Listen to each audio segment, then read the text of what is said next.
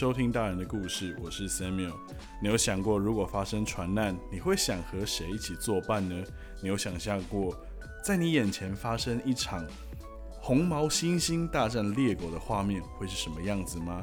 如果你和我一样非常期待这些内容以及画面，那希望你享受接下来的时间。今天要和大家分享的内容是《少年派的奇幻漂流》第四十七章到第四十九章，希望你会享受接下来的时间。晚安。天又破晓了，湿气很重，阴沉沉的，风吹来很暖和。天空笼罩着厚厚的灰云，好像扎成一束束的肮脏棉布。海面没有变化，而是规律的把救生艇抛上抛下。斑马人苟延残喘，我实在不敢相信，它的肚子上有两个尺宽的大洞，有个像火山爆发的篓，吃了一半的器官流了出来，发出晦暗的光芒。可是它却留有一丝微弱的生气。现在斑马的动作只限于后腿颤抖，眼睛偶尔眨一眨。我吓呆了，我从来不知道活着的生物。能够承受这么大的伤害，而且还能活下去。猎狗很紧张，虽然天亮了，它并没有回晚上栖息的地方，可能是吃太多了，它的肚子圆鼓鼓的。柳橙汁也是烦躁不安，不断呲牙咧嘴，似乎一触即发。我仍蜷缩身体躺在船头附近，不但身体虚弱，心灵也虚脱。我怕坐在船桨上，恐怕会掉下海里去。中午之前，斑马死了，两眼无神，对猎狗偶起的攻击完全不介意了。下午爆发冲突，紧张气势升高到无法忍受的程度。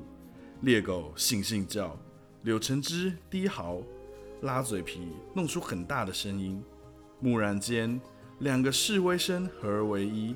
窜上最高音量，猎狗跳上斑马的残骸，准备扑向柳橙汁。我相信我已经把猎狗的可怕之处叙述的很详尽了，所以我当然一开始就不看好柳橙汁，只怕他连自卫的机会都没有。可是我却低估了他，低估了他的勇气。他狠狠打中猎狗的头，太叫人震惊了。当时我的心里胀满了钦佩。恐惧、爱怜等等情绪，我有没有跟你说过，他原本是只宠物？诶，后来却让没良心的印尼饲主给抛弃了。它的故事就跟其他受虐的宠物一样，大致是这样的：它在很小的时候给买去当宠物，那时候的它又娇小又可爱，主人很喜欢。可是长大之后，它的体型变大，胃口也变大了。又不会乖乖听话，而且力气越来越大。有一天，女佣决定要大扫除，抽掉他窝里的床单。主人的儿子开玩笑似的抢了一小块他手里的食物，诸如此类的小事。结果啊，他愤怒的呲牙咧嘴，把全家人都吓坏了。第二天，他发现自己跟着人类兄弟姐妹坐在吉普车后座，进了丛林。汽车里，每个人都觉得丛林既陌生又恐怖。终于看见了一块空地，大家都下车来，东看看，西看看。说时迟，那时快，吉普车引擎怒吼，四轮溅起泥土，而这只宠物就看着他认识、喜爱的所有人从吉普车后座看着他，而吉普车则乘风电驰而去，他就这么给丢下了。完全搞不清楚是怎么回事，他并没有适应丛林生活的心理准备，也没料到会给人类手足抛弃，所以他一直等，拼命压抑越来越多的惊慌，但是他们并没有回来。太阳下山了，没多久他就一气消沉，断丧生机，不是几天之内死于饥饿失温，就是遭到狗群攻击。柳橙汁。也很有可能会变成这种孤苦伶仃的弃养宠物。幸好啊，它最后进了彭迪谢里动物园，一辈子都很温和，一点也不好勇斗狠。记忆中，小时候他每次见到我都会拥抱我。他的食指每一根都长得跟我一样长，在我的头发里拨来拨去找狮子。它啊，是一只年轻的母兽，拿我来练习它的母性本能。等它完全成熟，我就在一段距离外观察它，以为自己对它了若指掌，可以预测它的每一个动作，以为自己不但熟它的习性，也深知它的能耐。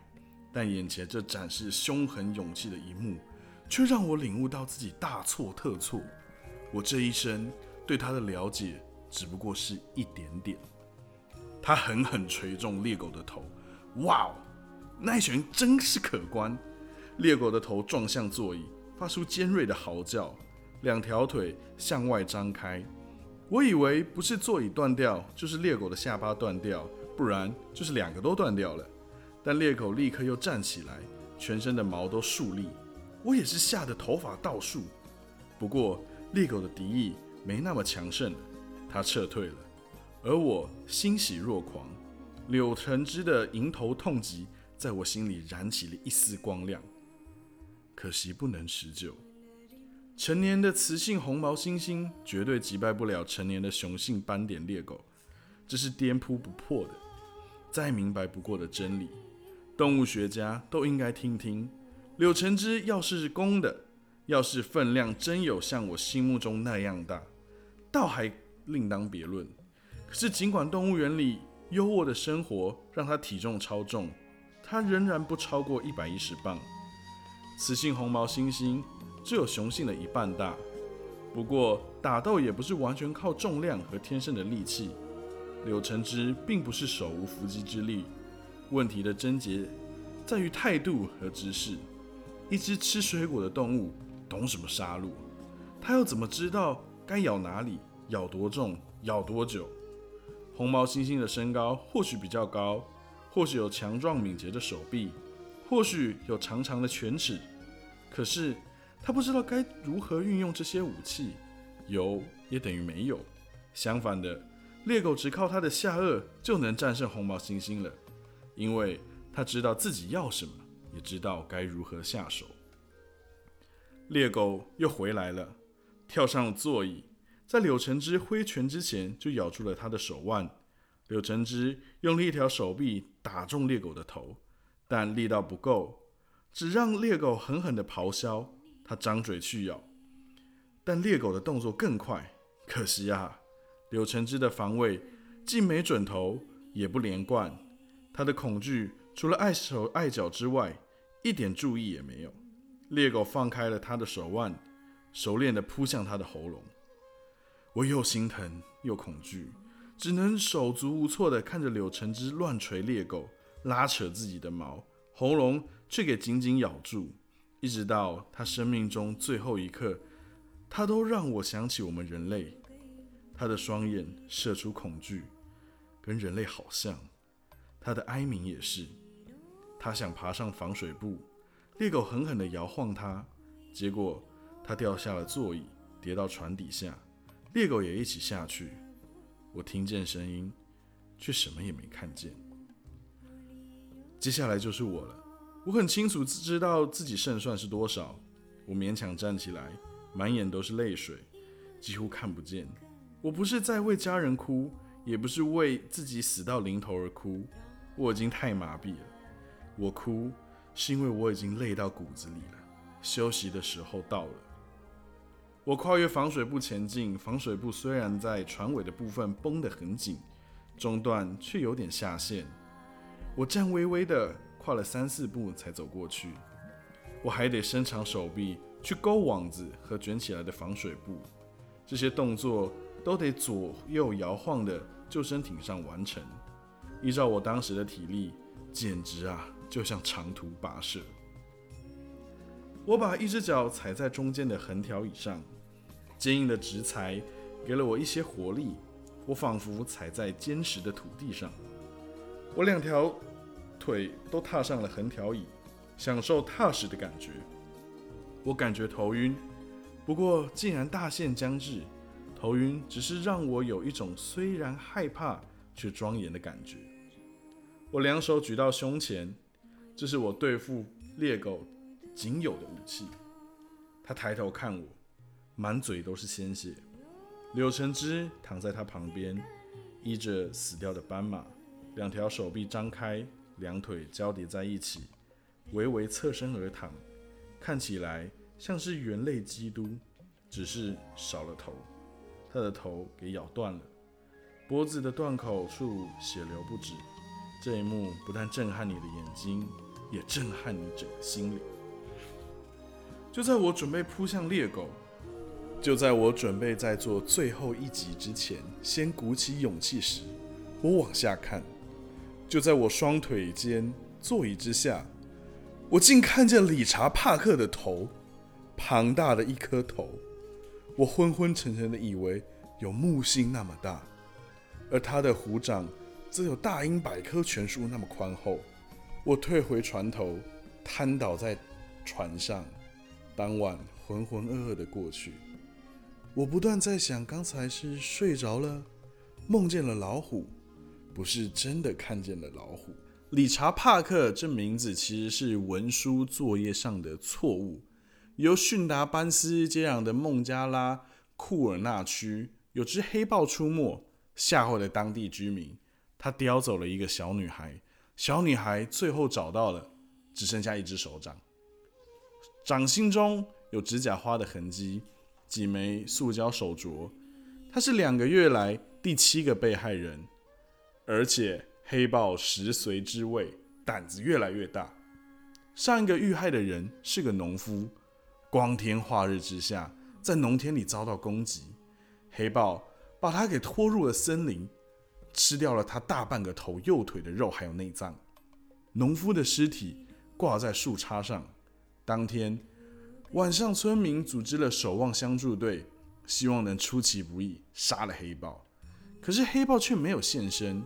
于是森林部聘请了一位猎人，他挑中了发生两次黑豹攻击事件的地点，在靠近河边的树上搭了一座平台，河岸上打了一根木桩，系了一只山羊。猎人等待了好几夜，他假定黑豹又老又弱。牙口不好，除了人类这种容易捕捉的猎猎物之外，无法捕捉其他动物。结果有天晚上，踏入陷阱的却是一头毛色光亮的老虎，而且还是头带着幼兽的母老虎。山羊咩咩叫，但怪的是，约莫三个月大的幼虎却对山羊兴趣缺缺，只是冲到河边大口大口的喝水。母老虎也是一样。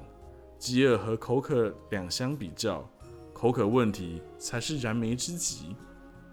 等到母老虎解决了口渴问题，它才转身对付山羊，回应饥饿的需求。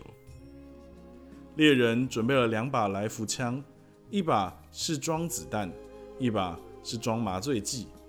这头母老虎虽然不是罪魁祸首，但太靠近人类村落，对村民也有可能是莫大的威胁。况且，他还带着一只小老虎，所以他端起了麻醉枪，就在母老虎要扑倒山羊之际开枪。老虎后退咆哮，拔腿奔疾。可是麻醉枪的效力并不像安眠药一样慢慢的，而是像一瓶烈酒，能立刻把人摆平。而老虎瞬间的大动作，只是让效力发挥的更快。猎人用无线电呼叫助手。他们在距离河流两百码处找到了老虎，它仍然清醒，只是后腿无力，全靠前腿支撑，但前腿也是软弱摇晃。看见有人靠近，它很想逃跑，却动不了，便转头举起虎爪想攻击，反而失去了平衡，瘫倒在地。于是呢，蓬迪谢里动物园就多了两只老虎。小老虎是在附近的灌木丛里找到的，害怕的喵喵叫。猎人赤手空拳的把小老虎抱了起来，想起刚才他奔到河边大口喝水的模样，就给他取名叫口渴。而这位猎人的大名就是理查·帕克。可是豪拉这位火车站负责货运的职员，显然是个勤快却糊里糊涂的家伙。我们收到的文件。每一份上都清清楚楚地写着小老虎的名字叫理查·帕克，而猎人的名字则是口渴，姓氏不详。爸爸看完文件后笑了好一阵子，理查·帕克这名字就沿用下来。我不知道口渴不详先生最后有没有逮到那一头吃人的黑豹没有。早晨了，我没办法移动，我四肢虚弱，好像给钉死在防水布上，就连动动脑筋叫人疲惫不堪。我要自己专心去想。好不容易，一些思绪凑到了一块，就像一支骆驼商队穿越沙漠一样，慢吞吞的。今天也跟昨天一样，气温暖和，雾蒙蒙一片，云层低垂，海风徐徐。这是一个想法，救生艇轻轻摇晃。这是第二个想法，我想到了补给问题。这是船难发生以来我第一次想到这个问题。三天来，我没有喝过一滴水，没吃过一口食物，也没合过眼。发现这就是我四肢虚弱的原因，多少给了我力气。理查·帕克人在船上，事实上他就在我正下方，真好笑。这种事情居然还需要自发性的同意才能证明是真的，不能再争了。可是我的确是经过深思熟虑，评估各种心理因素。各种观点之后，才能断定我不是做梦，不是幻觉，不是记忆有问题什么的。我是真的在身心虚弱、极度心乱如麻的状态下，亲眼目睹了一件确确实实的事情。等我觉得有力气调查之后，我会去确认真假。稍后等我恢复了精力之后，我得弄清楚。我怎么会在这两天半里完全忽略掉这艘二十六尺长的救生艇上还有一头四百五十磅重的孟加拉虎？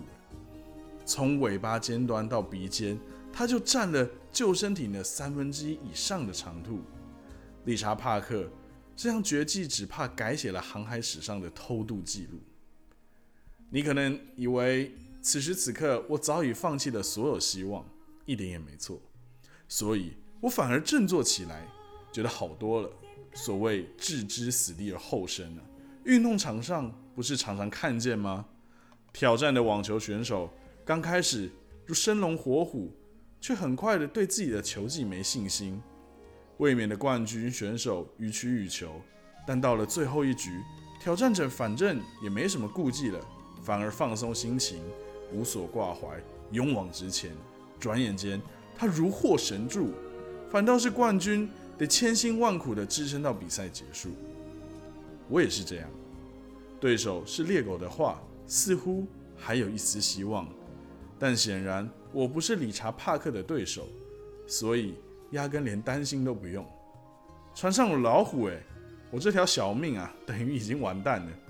结局竟然清清楚楚，我何不多费点心思来照顾我干涸的喉咙呢？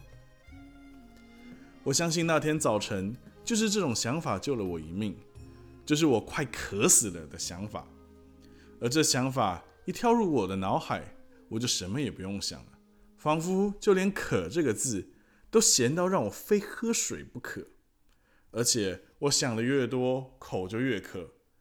我曾听说，对空气的需求比对水需求迫切，只需要几分钟没空气，人就会死掉。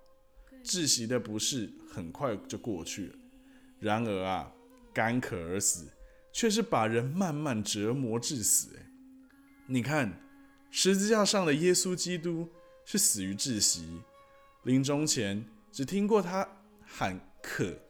既然连上帝的化身都受不了口渴的折磨，我们这等凡夫俗子又怎么可能挨得过呢？所以，我当然会渴到神志不清啊。从前，我从不知道肉体上有这种煎熬，口里啊有这种腐臭、黏糊糊的感觉，喉咙后部有这么重的压力。我从来没感觉过血液变成浓稠的糖浆，浓稠到几乎流不动。真的，跟口渴比起来，老虎压根是小事一桩。于是，我就这么把理查·帕克抛到脑后，无惧无畏的四处去找淡水。我想起了，我现在真的是置身在一艘救生艇里，而这类救生艇一定装满了补给品。一想到这里，我心里的侧水帮浦不由得猛烈扯动，水泉喷涌而出。我这推测合情而合理至之。如果船长连确保船员安全的最基本条件都没照顾到，那他有什么资格当船长？有哪个杂货商会不住人命关天这个高尚的借口打捞一笔呢？所以准没错，船上一定有水，我只需要去找出来。而去找水，就表示我必须移动。我小心翼翼挪到船的中央，挪到防水布边缘。我爬得很辛苦，感觉像是在火山旁，随时都可能看见橘色的熔岩咕嘟嘟冒出来。我躺平着，小心的转头，没想贪心能看多远。我没看见理查·帕克，倒是清楚的看见了猎狗。他又退回斑马残骸后面，正盯着我。我现在不怕他了哦，他就在我面前不到十尺的地方。可是我的心跳连一下都没停。理查·帕克的存在，起码在这个节骨眼上很管用。船上还有一头大老虎，我却让这只可笑的狗给吓得魂飞魄散。那就像整棵树就要砸到身上来，还在那里担心一片小木头碎片一样荒谬。我反而非常气这只畜生，你这个肮脏恶心的丑八怪！我喃喃的骂。我之所以没站起来用棍子把他给轰出救生艇，是因为我虽有此心，却无此力，而且我找不到棍棒。猎狗是否察觉到我有了优势呢？他是否告诉自己，大哥注意到我了，我还是别动的好吧？我不知道，反正他一动不动，而且他缩头的样子好像是在躲避我，躲也没用，早晚啊，他就会得到报应。